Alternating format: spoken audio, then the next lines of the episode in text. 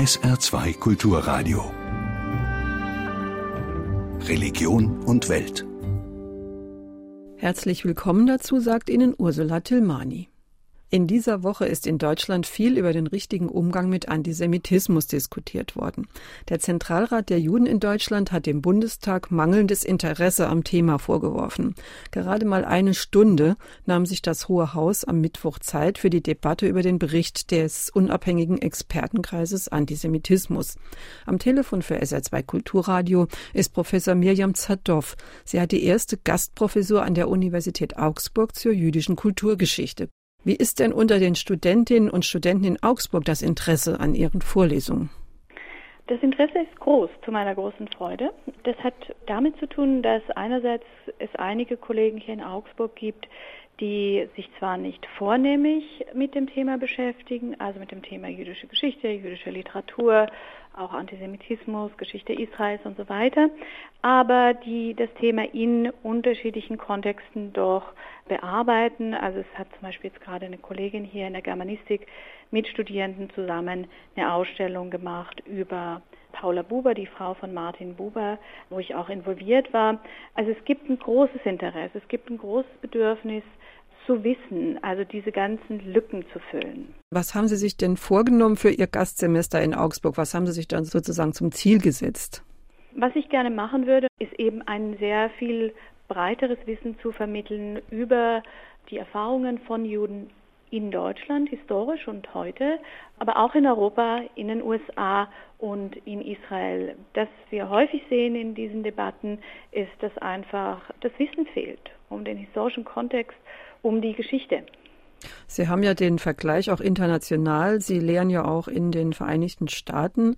Würden Sie sagen, hier bei uns in Deutschland ist der Antisemitismus ein größeres Problem als anderswo? Ich denke, es ist anders. Antisemitismus ist in vielen Ländern ein Problem, also in den letzten Jahren zum Beispiel in Frankreich, auch in England. Es gibt unterschiedliche Formen von Antisemitismus. Es gibt manchmal eine überzogene Kritik an Israel in unterschiedlichen Ländern. Manchmal eben spielt eben gerade die Frage des fehlenden Wissens eine große Rolle. In den USA war bis vor kurzem Antisemitismus kein großes Thema. Die USA haben sich ja gesehen sozusagen als Freier im Zweiten Weltkrieg. Die USA haben Demokratie nach Europa gebracht. Und der Holocaust spielte in der amerikanischen Erinnerung eine große Rolle. Natürlich als eine positive Erinnerung, weil man war sozusagen ja nicht auf der falschen Seite involviert. Zugleich haben die USA ihre eigenen Probleme mit sozusagen der Geschichte des Rassismus gegenüber Afroamerikanern und auch bis zu einem gewissen Grad natürlich auch das Problem des Antisemitismus. Und das ist etwas, das wir jetzt leider in den letzten sechs Monaten doch zur großen Sorge von vielen Amerikanern beobachten, ist, das ist jetzt dank der neuen Regierung leider wieder ein Thema. Die Expertenkommission zum Antisemitismus hat ja eine Befragung durchgeführt unter Juden in Deutschland und die hat ergeben, dass die jüdische Bevölkerung anders als die nichtjüdische Bevölkerung einen wachsenden Antisemitismus hier wahrnimmt und auch fürchtet. Was könnte das für Ursachen haben, Ihrer Meinung nach? Ja, das hat vielerlei Ursachen. Ich denke, zum einen hat es damit zu tun, dass das Bewusstsein sozusagen um die deutsche Verantwortung vielleicht mit dem Verschwinden der Zeugen, der Zeitzeugen jetzt nicht abnimmt, aber es ist zumindest nicht mehr so präsent, wie es mal war. Es wird in vielen Schulen über das Thema gesprochen, aber man könnte da sicher noch mehr machen, indem man auch aktuelle Bezüge herstellt, Bezüge zu anderen Minderheiten herstellt. Die jüdische Erfahrung ist ja auch eine paradigmatische Erfahrung. Natürlich kann man es nicht immer eins zu eins vergleichen, ne? aber es geht ja häufig um ähnliche Diskussionen von, was bedeutet Integration, was bedeutet Toleranz, was bedeutet Vielfalt. Die Experten hatten in ihrem Bericht einen Bundesbeauftragten für Antisemitismusbekämpfung gefordert. Der Bundestag hat keinen Beschluss dazu gefasst. Die Große Koalition sagt, das ist eine Aufgabe für den nächsten Bundestag. Das haben Grüne und Linke anders gesehen. Wie beurteilen Sie denn diese Entscheidung, jetzt überhaupt nichts zu unternehmen zu diesem Zeitpunkt? Ich denke, man muss das Thema ernst nehmen. Also man soll das sicher nicht unterschätzen. Man soll auf jeden Fall damit umgehen und insofern ist die, die Forderung des Zentralrats sicher berechtigt. Aber ich denke auch, dass wir es auf sehr vielen Ebenen machen müssen. Also der Beauftragte im Kanzleramt ist ein erster wichtiger Schritt. Ich denke, wir müssen sehr viel oder man muss in Deutschland sehr viel aktiver, gerade auch in den Schulen arbeiten, hier noch sehr viel mehr Aufklärungsarbeit zu machen und auch die Geschichte der Juden in Deutschland thematisieren. Nicht nur die Frage von Holocaust, das ist ein wichtiges Thema, das ist ein zentrales Thema, aber auch die vielen anderen Nuancen, die vorher da waren. Probleme von Integration, Probleme von Anerkennung. Also da denke ich, ähm, gibt es noch viel zu tun. Am Mittwoch lief ja in der ARD und bei Arte eine zuvor sehr umstrittene Dokumentation über Antisemitismus in Europa und der Extremismusexperte Ahmed Mansour, selbst palästinensischer Herkunft, hat dazu gemeint, die Filmemacher wollten zeigen, dass junge Muslime systematisch den Antisemitismus eingetrichtert bekommen, auch in den Moscheen. Sehen Sie das auch so dramatisch? Ich denke, es gibt natürlich hier ein gewisses Problem.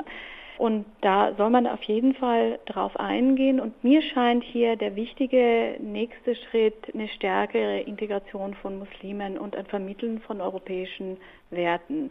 Und da hat die EU-Kommission ja jetzt schon vor zwei Jahren darauf reagiert, indem zwei sozusagen Stellen eingerichtet wurden, nämlich einmal zur Bekämpfung von Antisemitismus und einmal zur Bekämpfung von Islamophobie, die auch zusammenarbeiten. Ich denke mir, das sind sehr wichtige Schritte, nämlich die Frage, wie, wie können wir europäische Werte vermitteln und auch klar machen, dass traditioneller Antisemitismus, religiöser Antisemitismus, aber auch eine ungerechtfertigte und überzogene Kritik von Israel darin einfach keinen Platz haben dürfen. Wenn wir nochmal zurückkommen zu Ihrer Gastprofessur in Augsburg, auf welche Art und Weise nähern Sie sich dem Thema zusammen mit den Studenten?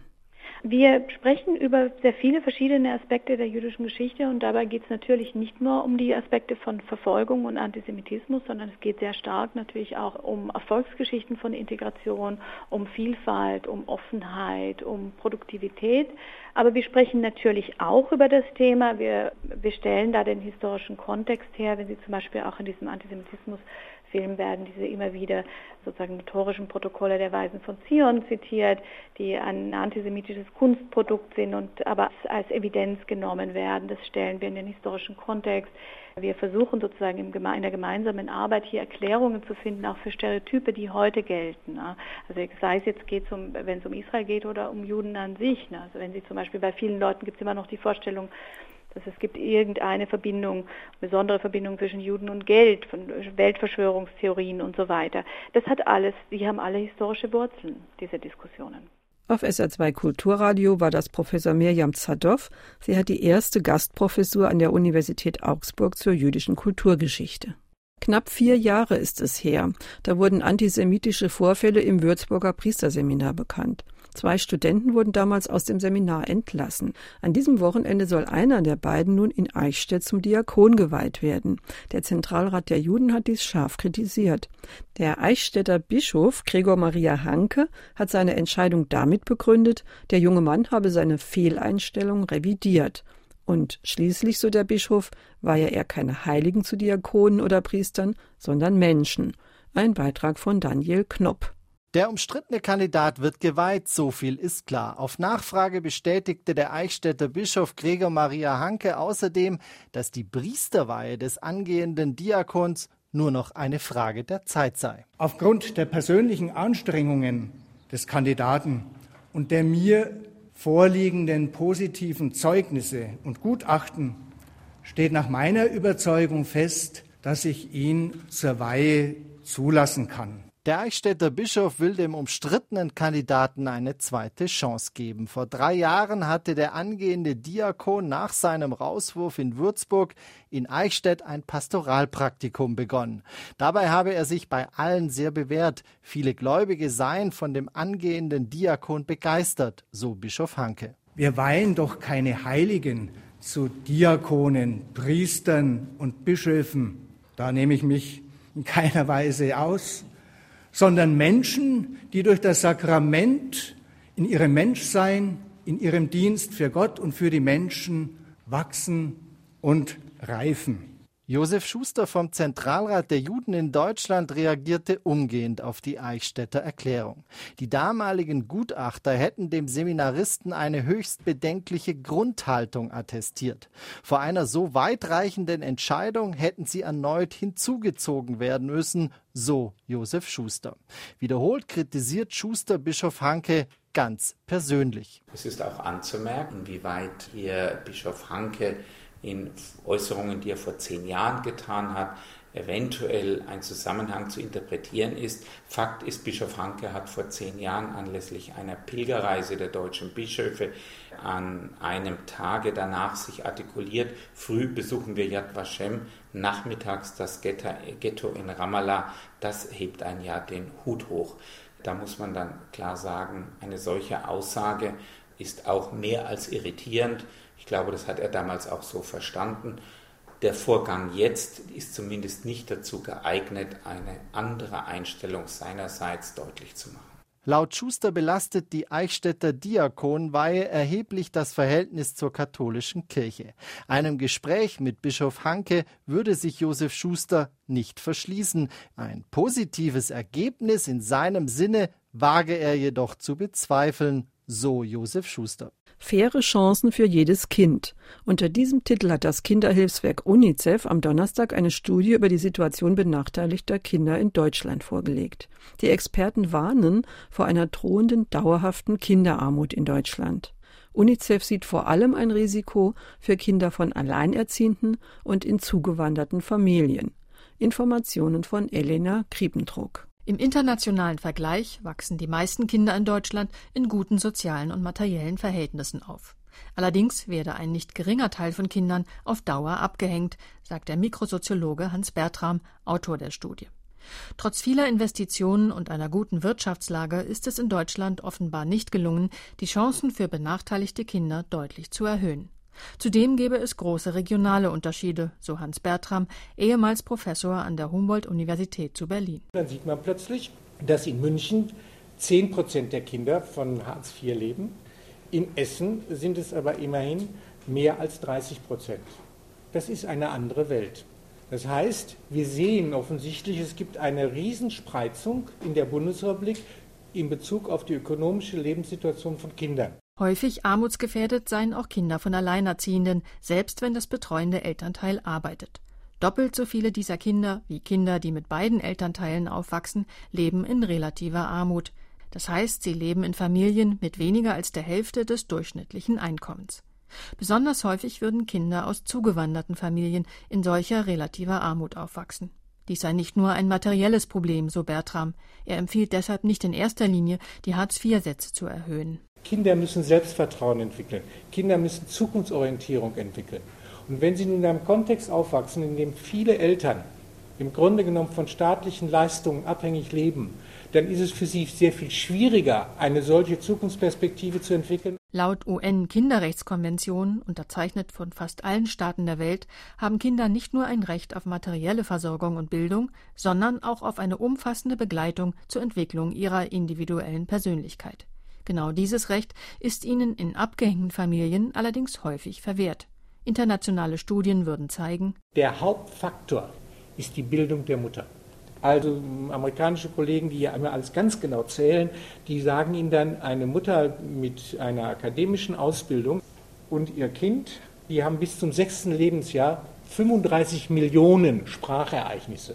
Wenn Sie sozusagen jetzt keinen Highschool-Abschluss haben, also mit geringer Bildung, dann haben Sie nur sechs Millionen Sprachereignisse. Wenn das Kind dann mit sechs Jahren in die Schule komme, sei dieser Unterschied kaum noch aufzufangen, so Bertram.